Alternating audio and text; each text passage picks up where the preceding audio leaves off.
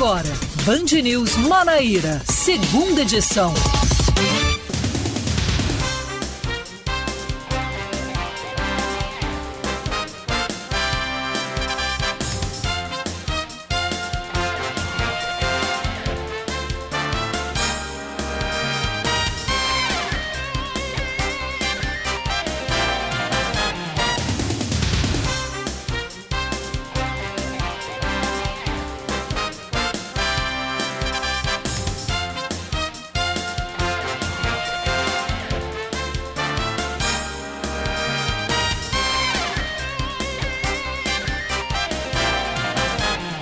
Agora são 5 horas e 1 um minuto em João Pessoa, 5 e 1 um na Paraíba. Boa tarde para você ouvinte que está sintonizado com a gente na 103.3 FM, Band News FM Manaíra. A partir de agora estamos ao vivo com o Band News Manaíra segunda edição, o seu resumo de notícias para você terminar essa segunda-feira, essa tarde de segunda-feira, muito bem informado na sua volta para casa, na sua ida para a faculdade, na sua ida ao trabalho também, por que não? Comigo está Sueli Gonçalves, que vai já estava com você durante a tarde de hoje e vai também trazer as principais informações junto comigo, Oscar Neto. Sueli, boa tarde para você. Boa tarde, Oscar. Seja bem-vindo. Bem-vindo também aos nossos ouvintes que chegam aqui agora. Aqueles que já estão comigo nessa tarde, vamos embora que tem mais, mais notícias para vocês.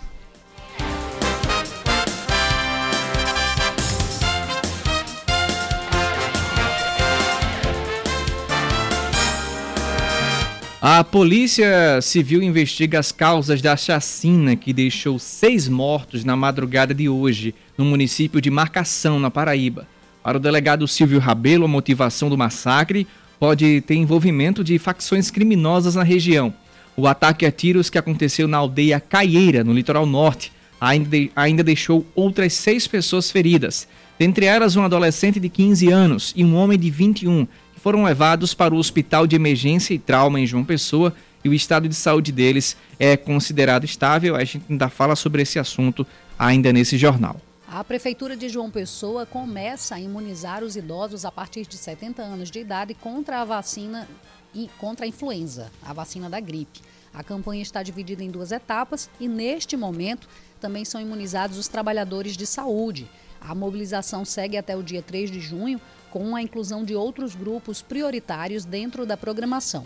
Ao mesmo tempo em que ocorre a imunização contra a influenza, a Secretaria de Saúde de João Pessoa também promove a campanha de vacinação contra sarampo para crianças de 6 meses até 5 anos. As vacinas estão sendo ofertadas nas unidades de saúde da família, policlínicas municipais, que é Mandacaru, Cristo, Mangabira e a das Praias, e também no centro de imunização, que é o antigo lactário da Torre. O PTB retira o apoio à pré-candidatura do comunicador Nilvan Ferreira ao governo do estado. Presidente do diretório estadual do partido, Dedé Salles, que é o vice-prefeito do Conde, explicou que a decisão foi tomada por orientação da executiva nacional do PTB, que é conduzida atualmente por Ana Jefferson, a esposa de Roberto Jefferson. Apesar do desembarque da pré-candidatura do PL na Paraíba, Dedé Salles afirmou que o partido vai continuar apoiando o projeto político do presidente Jair Bolsonaro à reeleição, mas sem citar que ele pertence ao PL. A legenda ainda não sabe quem vai apoiar no estado para o governo. O governador João Azevedo garante que em breve definirá quem será pré-candidato ao Senado em sua chapa. De acordo com João, as conversas já estão adiantadas, que está discutindo com todos os partidos da base e que isso é um processo que vai acontecer rapidamente. O deputado federal Agnaldo Ribeiro mostrou disposição para disputar o Senado pela chapa de Azevedo, mas impôs unidade na base política como condição para se lançar. Já o presidente da Assembleia Legislativa, Adriano Galdino, é cotado para ser o nome indicado pelo Republicanos para compor a chapa majoritária do governador na condição de pré-candidato ao Senado. E vamos com a nona participação do Botafogo na Série C do Campeonato Brasileiro e começou com vitória. Pela primeira rodada, o time enfrentou o São José do Rio Grande do Sul no estádio Almeidão em João Pessoa, com gols de Gustavo Coutinho e Esquerdinha. O Belo venceu por 2 a 1 e conseguiu sua primeira vitória em estreias na terceira divisão desde 2015, quebrando um longo tabu para largar bem nessa competição. Com a vitória, o Belo chega a três pontos. Na próxima rodada, encara o Xará o Botafogo de São Paulo no domingo. é, dia 17, no caso Botafogo de Ribeirão Preto, domingo, dia 17, pela manhã. 5 horas e 6 minutos, informações do clima para você. Band News, tempo.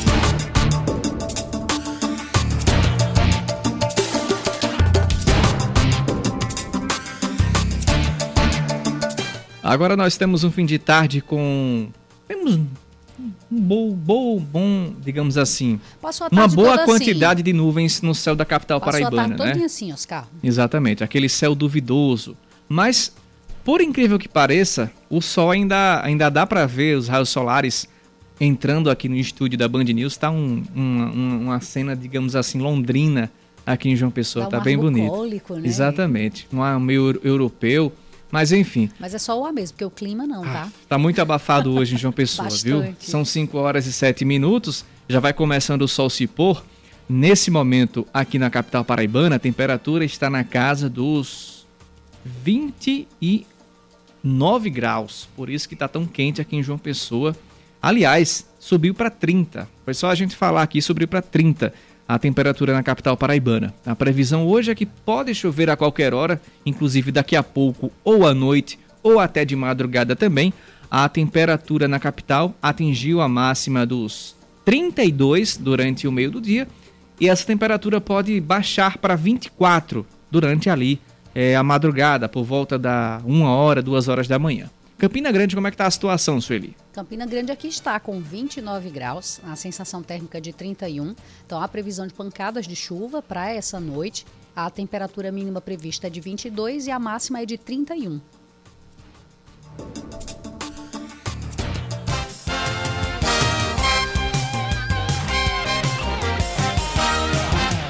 Agora são 5 horas e 8 minutos na capital paraibana, 5 e 8. É a hora de você, ouvinte, participar conosco da nossa programação.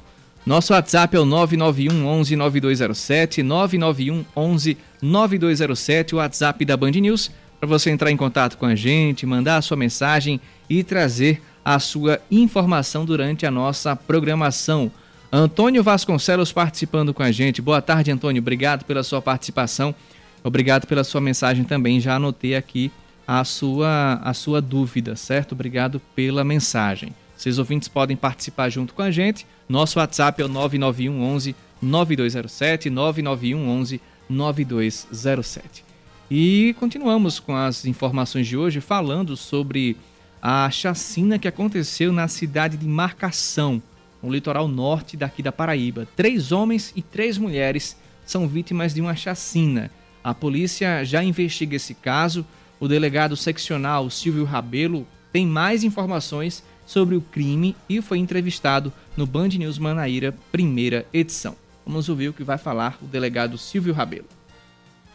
O que, é que a gente pode trazer de, de, de novidades para o nosso público ouvinte, doutor Silvio? A, a chacina, ela, ela vitimou a proprietária da casa, é, a filha, um filho e mais a Nora, a Nora também, culminando em três mulheres e mais três homens. O que nós temos aqui nas informações preliminares é que ali servia como o comércio de drogas e esse pessoal servia a um grupo criminoso que nós prendemos no, no segundo semestre do ano passado. É, as equipes da Delegacia de Homicídio, a Polícia Militar, a Polícia Civil, as forças de segurança estão na rua, né, nas ruas nesse momento. E com certeza a gente vai dar uma resposta a contento, até porque esse grupo criminoso que alimentava é, essa, essas vendas de drogas, esses pontos de drogas aqui em Marcação, em Bahia da Traição, já, havia, já haviam sido presos no segundo semestre, tanto é que os índices de homicídios haviam caído em 80% é, no segundo semestre do ano passado e tivemos poucas ocorrências em Bahia da Traição e marcação nesse ano. No caso, então, delegado, esse grupo que, que é, é, efetuou essa, essa chacina seria um grupo rival dessas pessoas que estavam nesse local? É, é o que a gente pensa, é a linha de investigação, né? É a briga pelo território do tráfico de drogas, né? Facções rivais, grupos rivais. É, é essa linha que a gente trabalha. existem, parece que há sobreviventes nessa, dessa, dessa chacina. O senhor já teve a oportunidade de ouvir alguma, algum deles, doutor Silvio? Estamos coletando as informações. Tem um deles é, que está em um dos hospitais aqui do estado da Paraíba. E nós estamos com as equipes em campo, inclusive, para tomar as declarações dos sobreviventes. Cláudia. É, em relação ao fato deles estarem encapuzados, isso seria um sinal de que as vítimas provavelmente conheciam esses bandidos? É para dificultar, não só com relação às vítimas, mas para as testemunhas, para própria, as próprias polícias, né? Dificultar.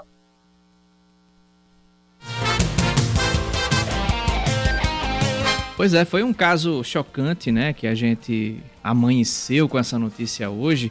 Inclusive, é, um dos sobreviventes se fingiu de morto, inclusive, para para é, sobreviver. Para sobreviver, para você ver como são as coisas da vida, né? É, crianças envolvidas. Crianças também envolvidas. Tinham acabado de sair de umas serestas, segundo informações, e iam ali para o after, né? Para terminar o dia tal. Que é muito comum no interior. Exatamente. Não só no interior, Isso. em vários lugares. É comum demais. Terminou uma festa, você continua em casa, em Isso. algum outro bar. Mas assim, para chegar um bando de 5 a 6 pessoas e chegar atirando em todo mundo, tem que ser investigado aí, porque deve ter alguma coisa que motivou isso, uma desavença na própria festa, enfim, uma rixa antiga que foi resolvida na hora.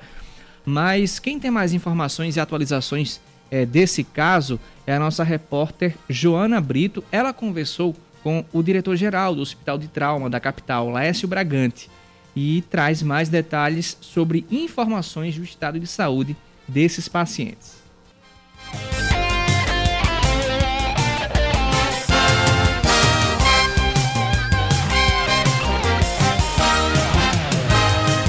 Partir de agora a gente vai conversar com o Dr. Laércio Bragante, ele que é diretor-geral do Hospital de Emergência e Trauma de João Pessoa, para onde foram trazidas né, três vítimas dessa chacina que aconteceu na noite desse domingo no município de Marcação. Foram três vítimas baleadas, uma mulher identificada como Adriele Gomes de Azevedo, de 20 anos, Rafael Silva de Carvalho, de 21 anos, e um adolescente de apenas 15 anos. Eles deram entrada aqui no Hospital de Trauma por volta das 3 horas da madrugada. Doutor Laércio, qual a situação? Dessas vítimas? O que foi, qual procedimento foi realizado? Boa tarde. Boa tarde. Essa a mulher foi feito o primeiro atendimento, procedimento cirúrgico de, de, sala de emergência e foi liberada hoje por volta das 5 horas e 22 minutos. Já os dois jovens de 21 anos foi operado, se encontra na enfermaria, um procedimento abdominal onde foi feita uma reparação de uma lesão hepática e também reparação de uma lesão renal. Mas com preservação total desses órgãos, ele evolui de forma é, boa, sem risco de morte. E já o jovem de 15 anos sofreu um ferimento na região sacral, mas também sem maior gravidade, segue em procedimento de reavaliações para qualquer conduta adicional que seja necessária. Esse é mais um caso, né, doutor Laércio, de grande repercussão. Essas vítimas que permanecem aqui na unidade hospitalar estão recebendo todo o atendimento necessário. Plenamente. É, é, como eu tenho dito, o Hospital de Emergência e Trauma exercendo a sua nobre função de cuidar bem da vida das pessoas. Esses jovens que chegaram aqui em condições aparentemente muito críticas foram perfeitamente conduzidos e hoje já estão fora do risco de morte, graças a Deus.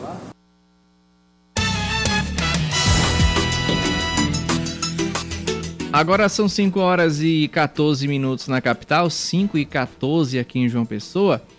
Vamos falar, é, é, Sueli Gonçalves, sobre política agora? Jogar até a trilha das eleições aqui.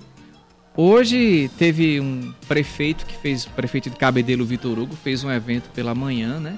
Para anunciar a sua, digamos, sua chapa.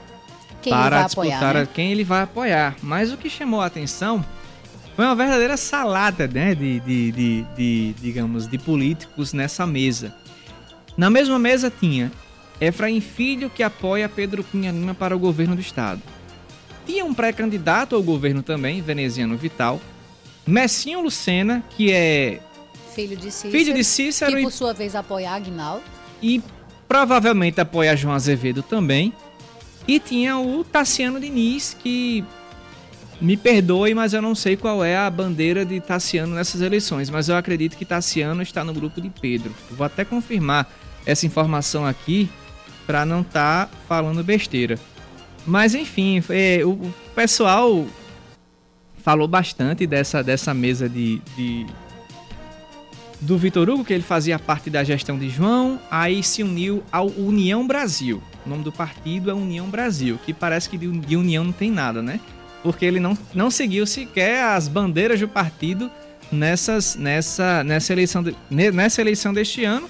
E cabe a gente saber se realmente o União Brasil deixou em aberto para o pessoal, cada um escolher as suas, as suas bandeiras nessa eleição. Você acha? Ou foi um, uma jogada mesmo do, do, do prefeito Vitor Hugo? Eu acredito que seja aqueles acordos, tipo, você me apoiou, então eu preciso apoiar você agora.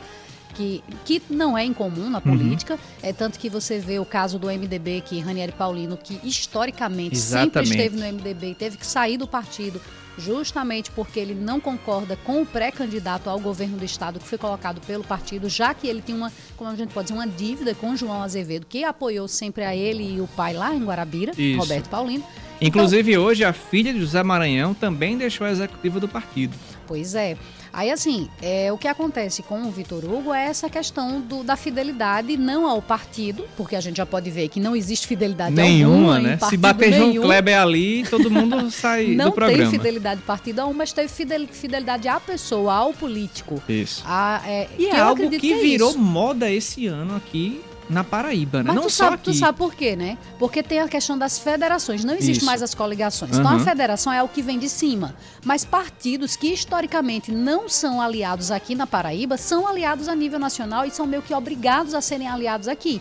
Então isso forçou alguns políticos a deixarem os seus partidos de origem por não concordar com é, essas federações. Inclusive o próprio governador João Azevedo é um deles já que ele fazia parte do Cidadania, que nacionalmente fez federação com o PSDB, que historicamente aqui na Paraíba o Cidadania e o PSDB são rivais políticos. Então, Exatamente. É, é esse jogo aí que é acabou fazendo mudar tudo. É pro pessoal se acostumar. Até a gente mesmo. Até é. a gente mesmo. Porque a gente sabe que o PT e o PSB estão juntos nacionalmente. Exatamente. Aqui na Paraíba não tem história de PT e PSB juntos.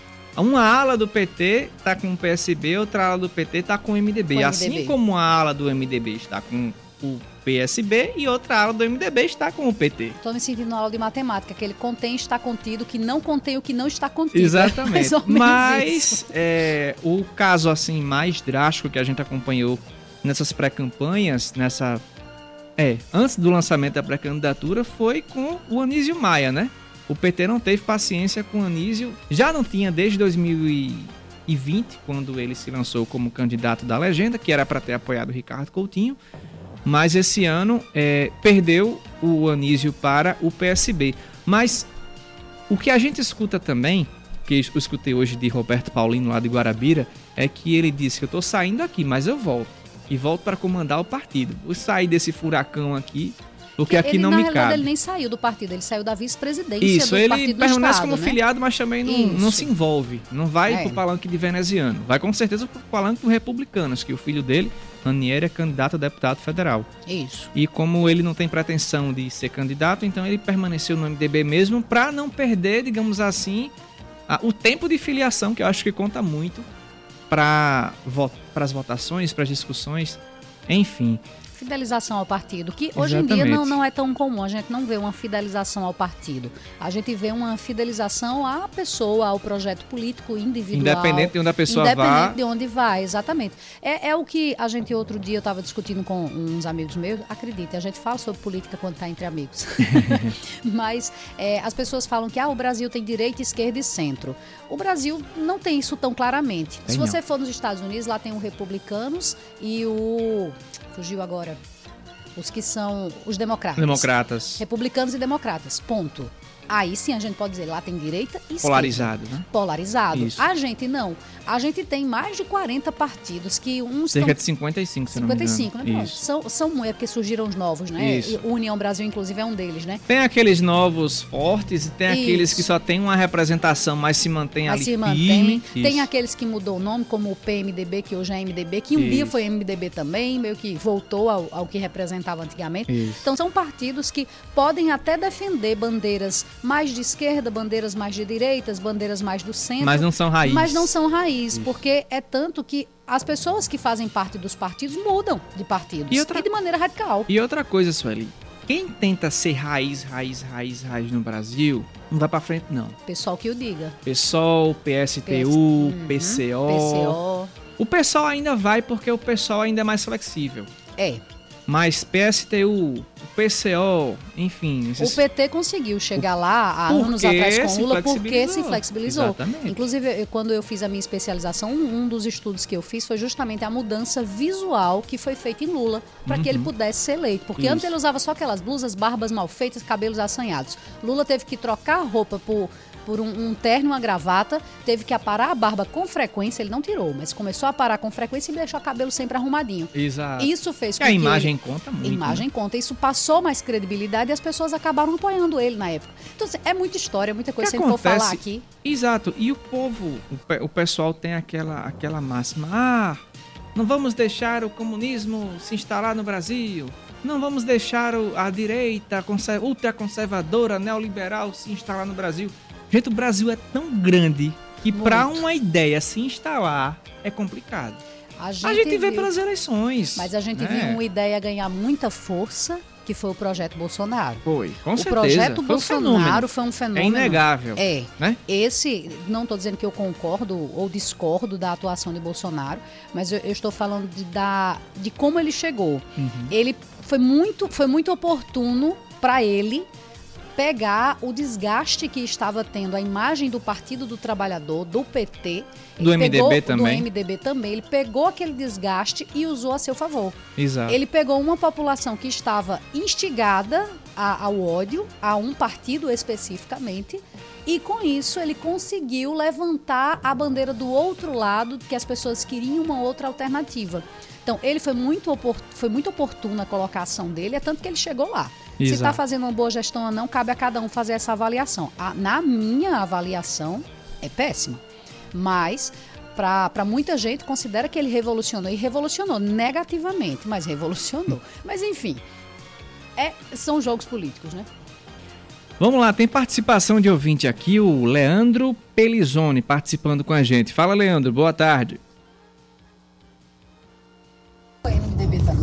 Oi, gente, boa tarde. Eu acho que foi um ato falho ali da Soeli, porque nos Estados Unidos tem democratas e republicanos, mas eles não são direita e esquerda. Eles são, os dois são direita, só que um é liberal e outro é conservador. É isso mesmo, Leandro. É porque a, a gente acaba, como é que eu posso dizer? Eu acho que até o discurso viciando, do né? brasileiro... Direita e esquerda, mas é implanta na mesmo. gente aqui Liberal o lei do e direito, liberal. dire- É. exatamente. É, mas é e pra mesmo. gente, a Bem gente observado. automaticamente coloca o conservador como de direita mais raiz. Exato. Não que o liberal seja menos direita do que ele, mas o conservador tende a ser mais, mais digamos assim, rígido, como era o Trump, por exemplo. Ah, é, com certeza. Enfim, mais patriota, enfim. Que é o conservadorismo que a gente chama, né? Propriamente Isso. dito. Signaldo participando com a gente também. Mas não esquente não, que Bolsonaro vai ser presidente de novo. Pode se preparar que o presidente vai ser, Bolsonaro vai ser presidente de novo. Que hoje o melhor presidente que o Brasil já teve foi Bolsonaro. Para a família e para a população. Tá aí, participação do ouvinte Signaldo. Os ouvintes têm voz e têm vez aqui para suas opiniões também, certo? Obrigado, Signaldo, pela sua participação. No segundo, já já, já voltaremos com o segundo bloco. Você ouvinte quiser participar com a gente, mande mensagem para o nosso WhatsApp 991 11 9207 5 e 24. Smart TV por 1.299. No Festival de Ofertas Armazém Paraíba tem a Smart TV por 1.299. Em 10 vezes sem juros de 129,90. Moto G22 fica a 10 de 159,90. Refrigerador Duplex de 387 litros é só 12 de 259,90. E a fritadeira de 5 litros gigante fica por 12 de 39,90. Aproveite na loja, no site e no Zap.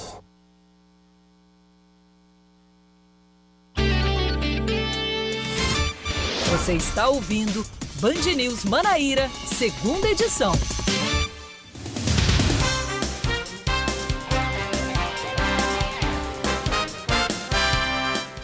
Agora, 5 horas e 25 minutos, estamos de volta com o segundo bloco do Band News Manaíra, segunda edição, e já trazendo os destaques desse bloco para você.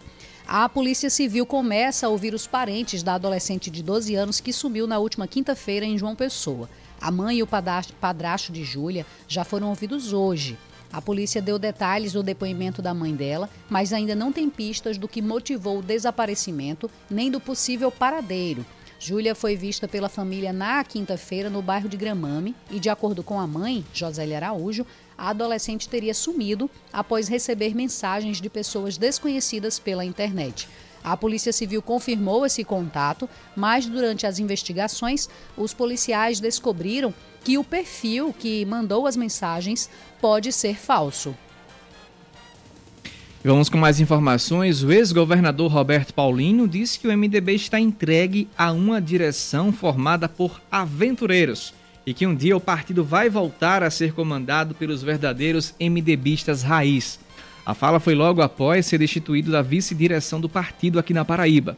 O ex-governador declarou que ainda, ainda que é vítima de perseguição da nova diretoria, que é comandada no estado pelo senador veneziano Vital do Rego, pré-candidato ao governo do estado. Roberto Paulino é defensor da reeleição do governador João Azevedo e atualmente ele é secretário-chefe é, do governo, né?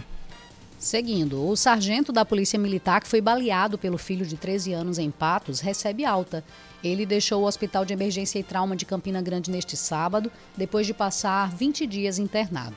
Com a arma do pai, o adolescente atirou contra a família e em casa e matou o irmão de 7 anos e a mãe. O garoto que está detido confessou os crimes porque teria sido proibido de usar o celular. O militar está com a bala alojada na coluna e sem os movimentos nas pernas. Ainda não se sabe se a perda motora dos membros inferiores é permanente e por isso ele deve passar por reabilitação e fisioterapia. Essa notícia eu vi Sueli trazendo, eu estava vindo aqui para a rádio quando Sueli trouxe. Quer dizer que o Detran foi multado por multar demais. Exatamente. Pois e a é, moto não é. Não, deixa, lê aí, deixa eu ler aí, a, lê aí. a, a, pro ouvinte que ligou o rádio agora. O Detran foi condenado a pagar 5 mil reais por cobrança irregular de multa de trânsito. Segundo a jurisprudência do Tribunal de Justiça da Paraíba, a terceira Câmara Civil considerou cabível o pagamento de indenização por danos morais. Esse caso foi de um ex-proprietário de uma moto que recebeu sete multas que, somadas, chegam a aproximadamente 4 mil reais e o deixaram apenas com 40 pontos na carteira. Na sentença, o magistrado julgou parcialmente procedente os pedidos formulados, anulando as multas de trânsito, deixando, entretanto, de condenar ao pagamento de indenização por danos morais por entender ausentes os requisitos para ensejar essa reparação de dano. Eu tinha trazido uma informação, acho que foi no fim do ano passado, é, que o Detran ele foi condenado pelo próprio TJ também porque é, entregou ao dono de uma moto que arrematou num leilão, entregou a moto a esse dono cheio de multas. Esqueceu de fazer a limpa no sistema, né, de entregar a moto limpinha pro cara. Quando o cara assumiu a moto, que foi ver no, Foi puxar no- a ficha, foi né? puxar a ficha, tava lá multa até umas horas e ele entrou na justiça, logicamente, e isso gerou também uma condenação e uma multa de danos morais novamente ao Detran da Paraíba. Aí. Tem que se orientar aí nessas coisas, no né? caso, é, esse proprietário dessa moto, ele já se desfez dela desde 2017. Ah. Aí é, ele foi observar. Que a gente faz o acompanhamento. Eu Isso. mesmo faço o acompanhamento Aham. sempre que possível. Eu olho, claro que não faço isso todo dia nem todo mês. Mesmo porque eu não vivo por aí cometendo infração, infração de É. Trânsito. Mas, é, ainda bem, né? Mas, vez ou outra, eu, por curiosidade, acabo indo olhar. E ele foi olhar e viu que tinha só apenas 40 pontos na carteira e que é, ele tinha essas sete multas da moto que nem era mais dele, desde 2017, e que as multas eram justamente desse período. Ah, Então ele foi lá e é, questionou a questão das multas e além delas serem retiradas, ainda recebeu essa indenização, vai receber essa indenização de 5 mil reais. Aí. Vai, é contigo, esporte, senhor. Vou, vamos lá, porque o Souza fez valer o mando de campo e também quebrou tabu, despachando o 13 na repescagem do Campeonato Paraibano com uma vitória por 1 a 0 neste domingo. O técnico Tardelli Abrantes avaliou o confronto como muito complicado, mas exaltou a entrega de seu time durante todo o duelo. Para o comandante, agora é página virada e momento para projetar os próximos embates contra o Campinense na semifinal do estadual e diante do América do Rio Grande do Norte na estreia da Série D do Brasileirão.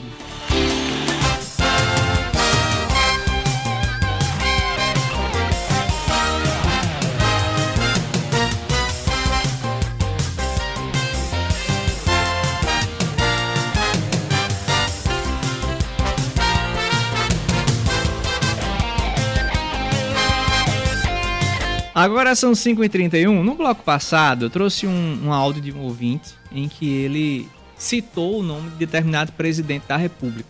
Para trazer o equilíbrio também, outro ouvinte também se manifestou. O Armando disse o seguinte: Bolsonaro é de longe o pior presidente que o Brasil já teve. Ponto. Tá Oscar, a gente vai ouvir tanto essa vai, discussão esse certeza, ano. Vai com certeza. De alguém chegar e dizer ele foi o melhor e outro chegar e dizer ele foi o pior.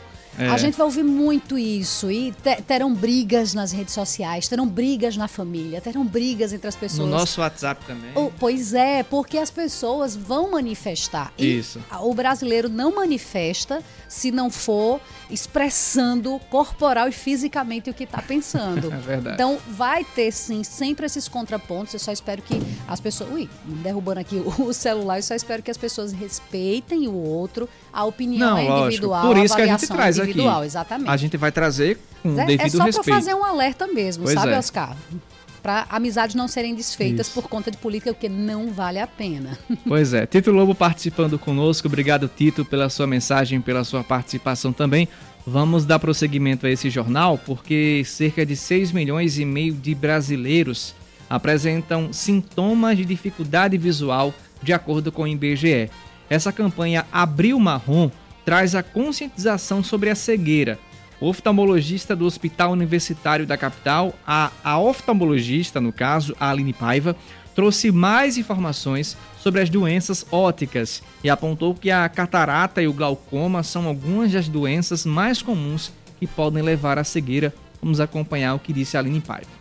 Então, nós temos cinco principais causas de cegueira, né, no Brasil e também em diversos países em desenvolvimento. Quais seriam essas doenças, né? Então, nós temos a catarata, né? É bastante comum, acomete pacientes principalmente mais idosos e é reversível com cirurgia. Uma outra doença é o glaucoma. Então, o glaucoma é uma doença silenciosa que afeta a pressão intraocular, né? a pressão dos olhos, e que se não for tratada a tempo, pode afetar de maneira irreversível o nervo óptico, que é responsável pela nossa visão, e pode também levar à cegueira se não tratada.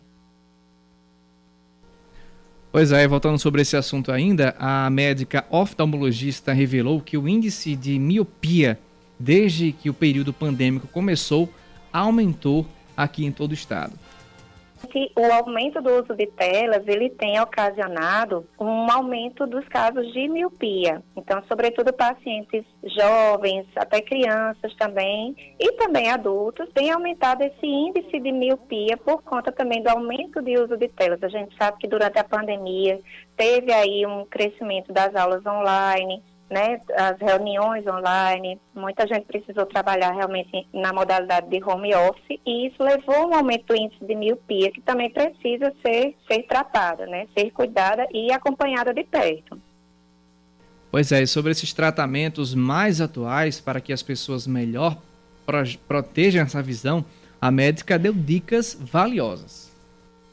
Nós temos também hoje tratamentos de lentes corretoras, né? Pra, para os pacientes que usam óculos, a gente tem hoje o Blue Control, que é um filtro de luz azul para filtrar essas luzes de LED de computadores e smartphones. Também é uma forma de proteção.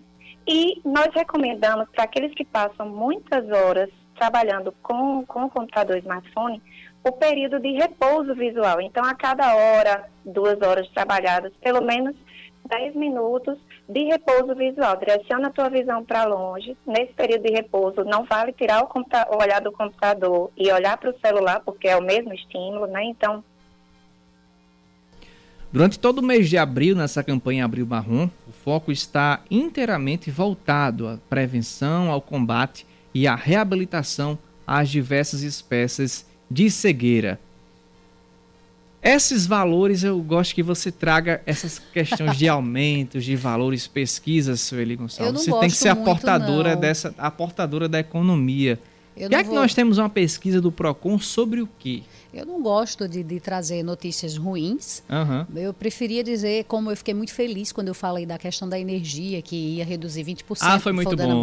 Para mim foi a melhor notícia com relação a valores que eu trouxe nos últimos dias. Nem Mas, tudo são flores, né? Nem tudo são flores e o PROCON estadual já divulgou a pesquisa sobre a variação no valor do pescado para Páscoa. Hum. Quem desejar ter o alimento na mesa, é importante já começar a pesquisar. Confira agora a reportagem com a nossa repórter da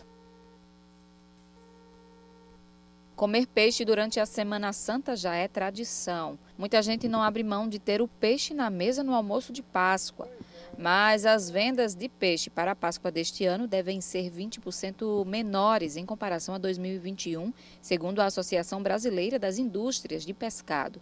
Ainda de acordo com a Abpesca, o principal motivo é a queda na renda do brasileiro, associado ao aumento dos custos de produção. No supermercado dá para ver que o preço do peixe está nas alturas. Neste estabelecimento, localizado no bairro da Torre, 800 gramas de tilápia está sendo vendido a mais de 40 reais. O preço do polaca segue na mesma linha, a mesma quantidade custa R$ 42,99. O jeito que a funcionária pública Jane de Castro encontrou para economizar foi comprar uma quantidade menor. Aumentou muito o tilápia, principalmente. Eu gosto muito do tilápia. Eu estava olhando os valores ali, aumentaram muito. O que a senhora está fazendo para economizar? O que eu estou fazendo para economizar, eu compro menos, né? Diminuir mais o peixe, aumentei um pouco o frango e a carne eu balanceio. Para ajudar o consumidor a economizar, o PROCON estadual realizou uma pesquisa em 10 supermercados de João Pessoa. O preço de 83 produtos foram analisados. O item com maior variação foi o quilo da pescada branca, com uma diferença de 14 reais em diferentes estabelecimentos. É importante o consumidor olhar tantas pesquisas de preços do Procon, verificar o aplicativo preço da hora, para que vá assim ele possa possibilitar uma redução de preços, uma economia daqueles produtos que são mais consumidos nesse período. Lembrando que segunda-feira o PROCON está divulgando mais uma pesquisa de preços de frutos do mar, de pescados, desta feita junto às peixarias, para possibilitar o consumidor comprar com segurança o peixe é, desse período, que é tão comum se comprar, além de estarmos com nossa fiscalização na operação Páscoa Segura, onde nós estamos verificando peixes, pescados, frutos do mar e chocolates. Política com Cláudia Carvalho. E veneziano altera a executiva estadual do MDB. Veneziano Vital do Rego assumiu a presidência do MDB da Paraíba depois da morte do senador José Maranhão, que durante muitos anos comandou o partido aqui no estado. No dia 7 de março do ano passado, de maneira consensual, Vené foi elevado para dirigir o partido. Naquela época, reinava a paz entre os MDBistas e o ex-cabeludo foi ungido como sucessor de Zé Maranhão, porque também era senador, e recebeu a missão de preservar o legado do presidente José Targino Maranhão. Pouco mais de um ano depois, a situação mudou. Agora, veneziano é pré-candidato ao governo da Paraíba pelo MDB com o apoio do Partido dos Trabalhadores. Daquela executiva estadual do ano passado, Ranieri Paulino deixou o partido porque preferiu seguir na defesa da reeleição do atual governador João Azevedo. Ele foi disputar o mandato de deputado federal nos republicanos. O pai de Ranieri, Roberto Paulino, que não concorre a nenhum cargo nas eleições desse ano, ficou no MDB como vice-presidente estadual, mas foi retirado do cargo na última sexta-feira sem aviso aviso prévio. Em seu lugar, veneziano nomeou o deputado Anderson Monteiro, que deixou o PSC recentemente para seguir o partido do senador. Outra mudança importante foi a retirada da médica Alice Maranhão, filha do ex-senador José Maranhão, que também saiu da lista de membros da executiva estadual. O tesoureiro, que durante muito tempo foi Antônio Souza, também mudou. Agora é Daniel Chianca. Dizem que as gestões se fazem com os amigos e com os aliados. E foi exatamente isso que o senador veneziano seguiu ao alterar a composição da executiva estadual do MDB. Roberto Paulino, afinal, não vota nele para o governo e, portanto, não defenderia o mesmo ponto de vista do dirigente. Quanto a Alice Maranhão e Antônio Souza, deixam a executiva estadual para retirar as marcas deixadas por José Maranhão no partido. Certamente, o veneziano quer dar o tom próprio ao MDB. Mas e aquele legado que o levou consensualmente ao comando da sigla? Ora, pela sobrevivência política, os direcionamentos mudam. O legado vai ficar na retórica, enquanto que na prática o presidente mostra mostra que é ele quem manda e seus aliados devem ajudá-lo a girar o timão para o rumo que ele julgar correto. Roberto Paulino protestou, chamou o veneziano de aventureiro, garantiu que vai permanecer no MDB e disse que aposta que dias melhores virão que com certeza o MDB ainda vai ser dirigido por pessoas comprometidas e que têm história partidária com o MDB raiz. Bom, essa é uma fala de Roberto Paulino. Ele também disse que lamenta que tenha 50 anos de partido, que tenha feito muito pela agremiação MDBista e pela Paraíba e que agora está sendo perseguido por uma diretoria e por um partido que ele ajudou a construir. Bom, esse é o tom atual do MDB. E não se enganem, se os papéis fossem invertidos e veneziano fosse dissidência, ele também estaria sendo escanteado. O jogo da política é assim: o atacante diminui as chances do adversário poder afrontá-lo para assim preservar seu espaço de poder. O cenário muda com o tempo e as posições dos jogadores também podem ser alteradas. Mas nessa temporada 2022, a escalação coube a veneziano, que buscou companheiros leais à sua estratégia nas categorias de base. Você está ouvindo Band News Manaíra, segunda edição.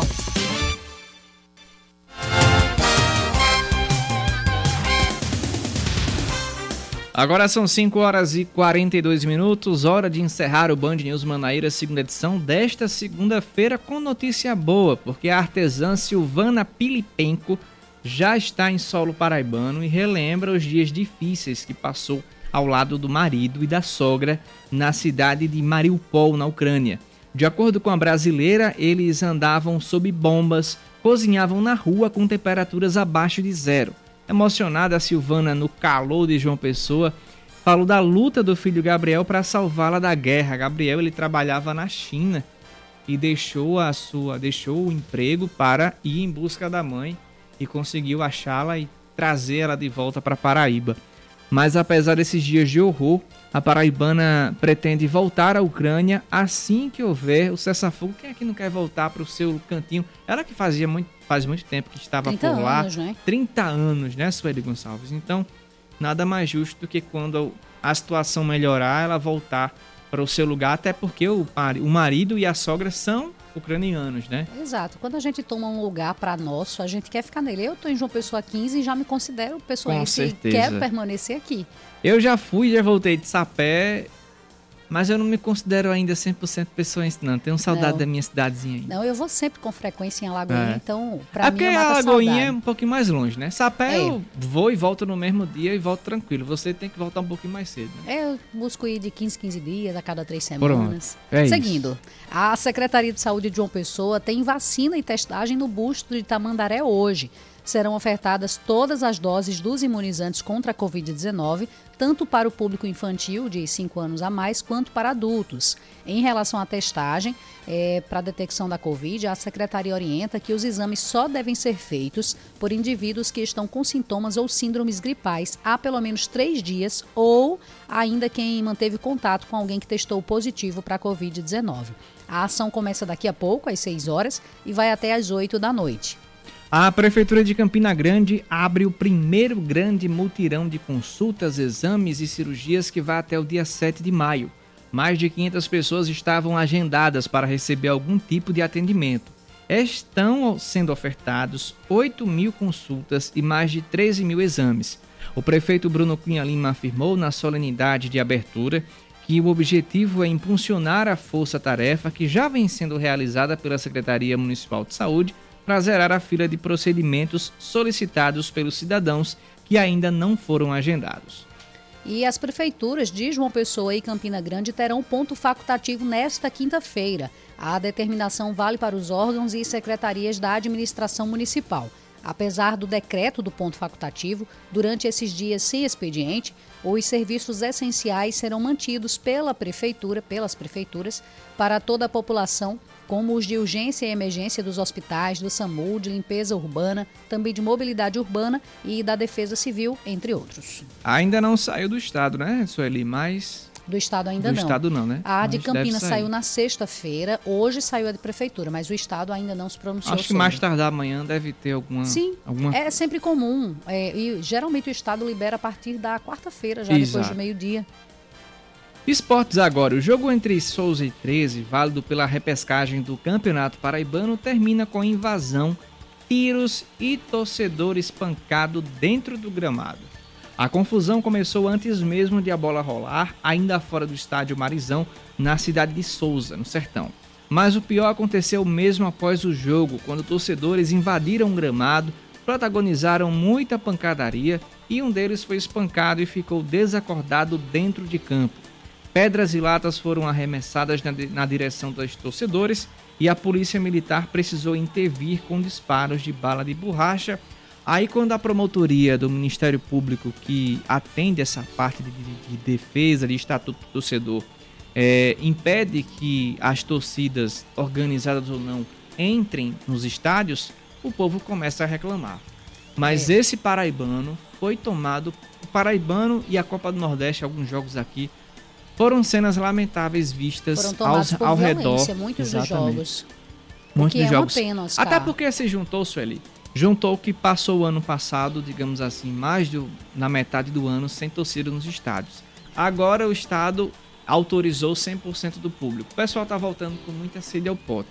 É lindo ver o estádio cheio? É sim. Como o Botafogo fez na semana passada, como o Botafogo fez contra o São José. Mas enfim, Cenas como essa em Souza, em Souza, o sertão do estado está em festa, digamos assim, por conta dessa, de ter chegado às semifinais do Campeonato Paraibano, Souza e Nacional de Patos, mas o time que acaba, digamos assim, não saindo com a vitória, como foi o 13, acaba tendo essas rusgas também. Aconteceu entre Ceará e Campinense pela Copa do Nordeste também lá em Campina Grande, onde tocaram fogo até no ônibus é, que saiu daqui de João Pessoa com torcedores do Botafogo para assistir esse jogo, para se juntar aos torcedores cearenses, enfim. Uma verdadeira baderna. Ainda bem que esse campeonato paraibano está acabando, viu? Porque daqui para lá muita coisa pode acontecer e a gente espera que não aconteça mais esse tipo de cena para que não seja restrito a entrada de torcedores, que a gente quer ver o, os estádios lotados, todo mundo espera por isso. Pois é, Mas, acaba enfim. tirando o brilho do, de um evento Demais. que poderia ser muito belo, que enaltece a, o nosso esporte, que enaltece o futebol paraibano e acaba sendo manchado devido a torcedores que não entendem o lugar dele na torcida, de estar ali para incentivar o time e não para brigar com a, o, o outro time, o adversário. Pois é. 5h49, vamos agora com informações do trânsito. Seu caminho.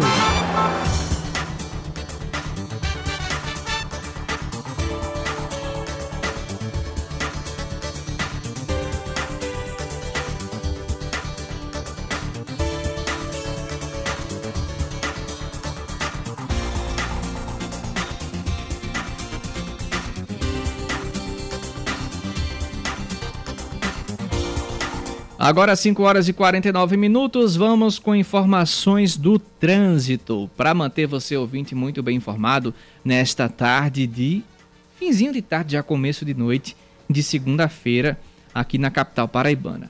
Nós temos uma boa fluidez na Avenida Monsenhor Valfredo Leal, próximo à Praça da Independência, em todos os acessos.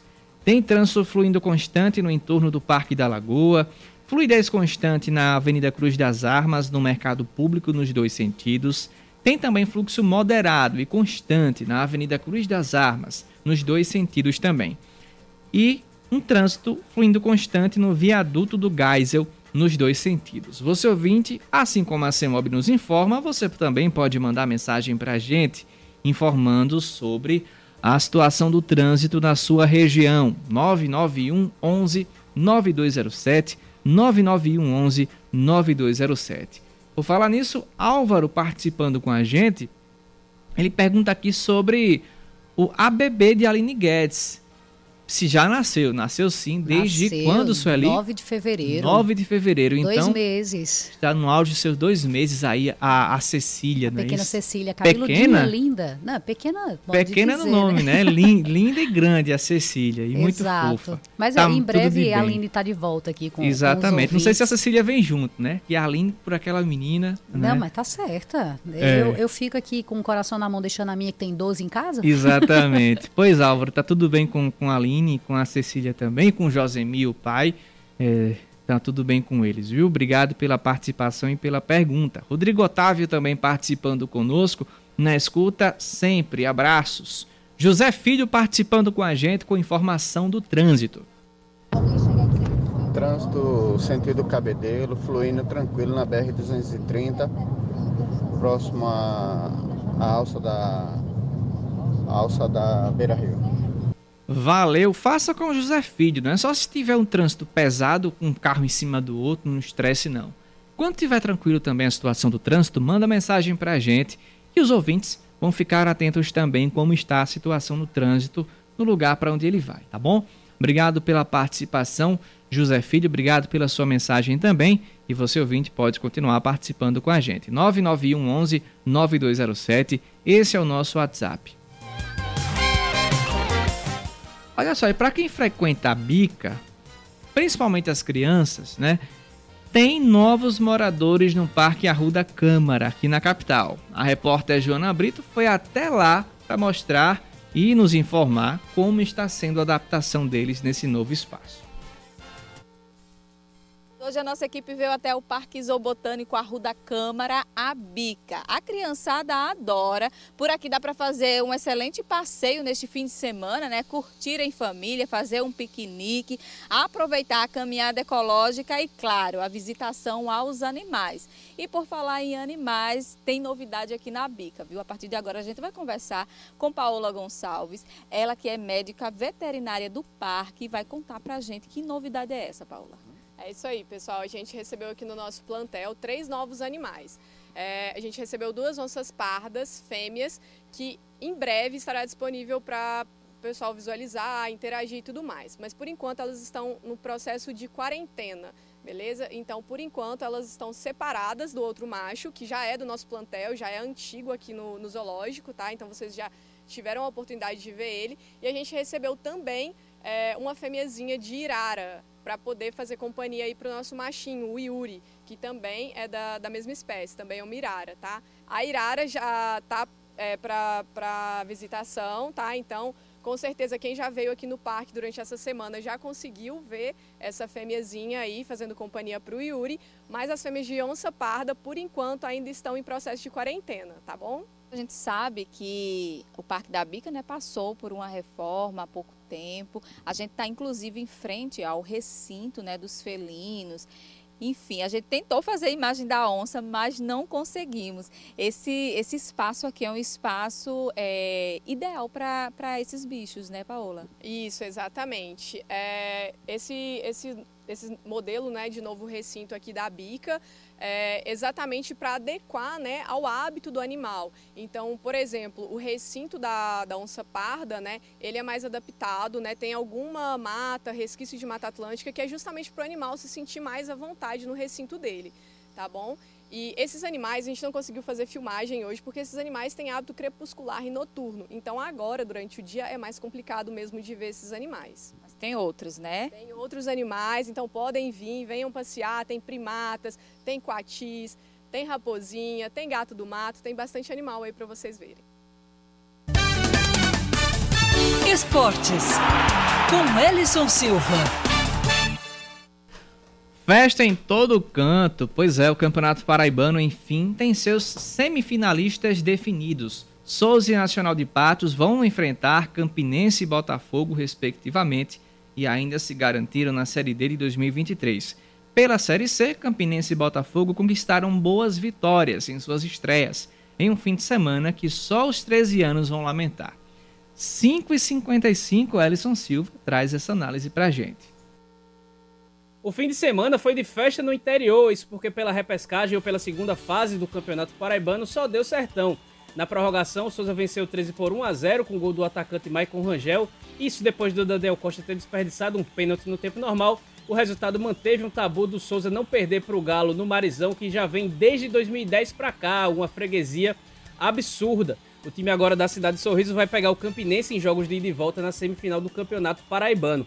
No José Cavalcante, o Nacional de Patos, empurrado por sua torcida que só não fez chover no Campeonato Paraibano, goleou o São Paulo Cristal por 4 a 0 e agora vai enfrentar o Botafogo na próxima fase também jogos de ida e volta. O segundo jogo da semifinal serão, serão realizados no Amigão, no caso de Souza e Campinense, e no Almeidão, no caso de Botafogo e Nacional de Patos.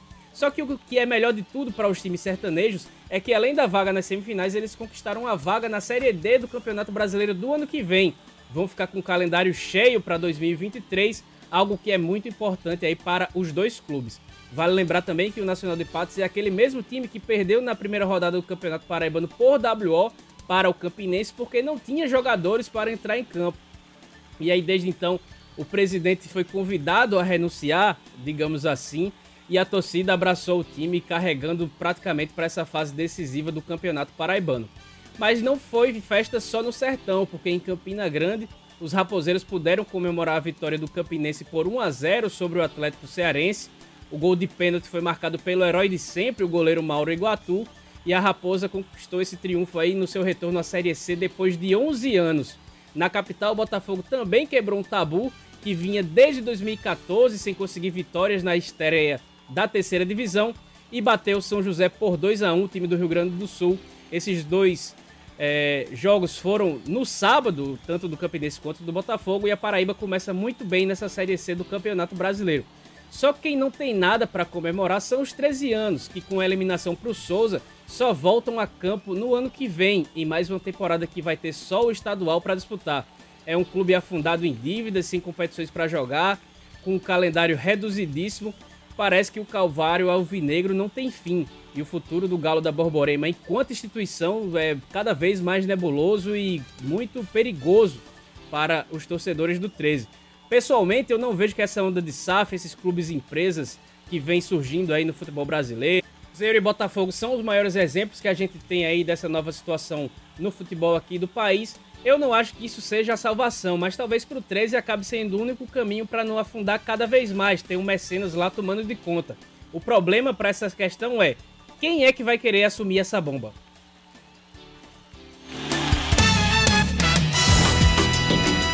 Agora são 5h58, Sueli. É, por volta de que horas da tarde teve um acidente lá na Beira Rio, que os ouvintes reportaram pra gente? Foi no finalzinho Oh, da foi tarde? no finalzinho, acho que por volta das 4 horas. Inclusive, tem, tem, dá uma olhadinha aí no Flávio de Cabedelo, foi quem mandou um áudio. é, logo em seguida ao acidente que aconteceu ali na Beira Rio. É, eu acho que a imagem sumiu. É, né? Enfim, mas Pronto. a CEMOB, Sueli, mandou uma, uma- o vídeo desse acidente, né, que eu chamei você para assistir aqui, e pede também para fazer um alerta sobre respeito à sinalização. Exatamente. Esse carro envolvido nesse acidente, ele simplesmente furou o sinal vermelho da Beira Rio e a moto que vinha cruzando, várias motos Vinham vinham cruzando, várias. a gente sabe que a moto é o primeiro veículo que vai, pela É. sua mobilidade. Então, é, a CEMOB liberou esse vídeo, você pode acompanhar até nas redes sociais da CEMOB. A primeira moto que aparece, o, o- carro é, ultrapassa o sinal vermelho e atinge o motorista em cheio. Então é importante, quando vê o sinal vermelho, não tem aquele negócio que vai que dá, não. Não, Se é viu o amarelo e tá longe, já vai freando. O que é que custa fazer isso? Não custa E nada. Pelo que foi narrado para a, a própria CEMOL passou essa informação que dentro do carro tava um pai e dois filhos. É Exato. isso que ele está ensinando para os filhos, É. de que vai que dá tempo, é, é, valoriza mais a pressa, assim por Isso. dizer, do que a, a vida do outro, né? Exatamente. Eu sei que ele não fez, ele não fez querendo ultrapassar, é, de Atingir. bater, atingir outra Lógico pessoa, mas não. fez querendo passar o sinal vermelho. Mas para isso existe o dolo, né? Exato. O culposo, aliás. É o culposo. É quando, quando não você tem não tem intenção. intenção, mas você, infelizmente, provocou aquilo. Exato. Quando há uma infração.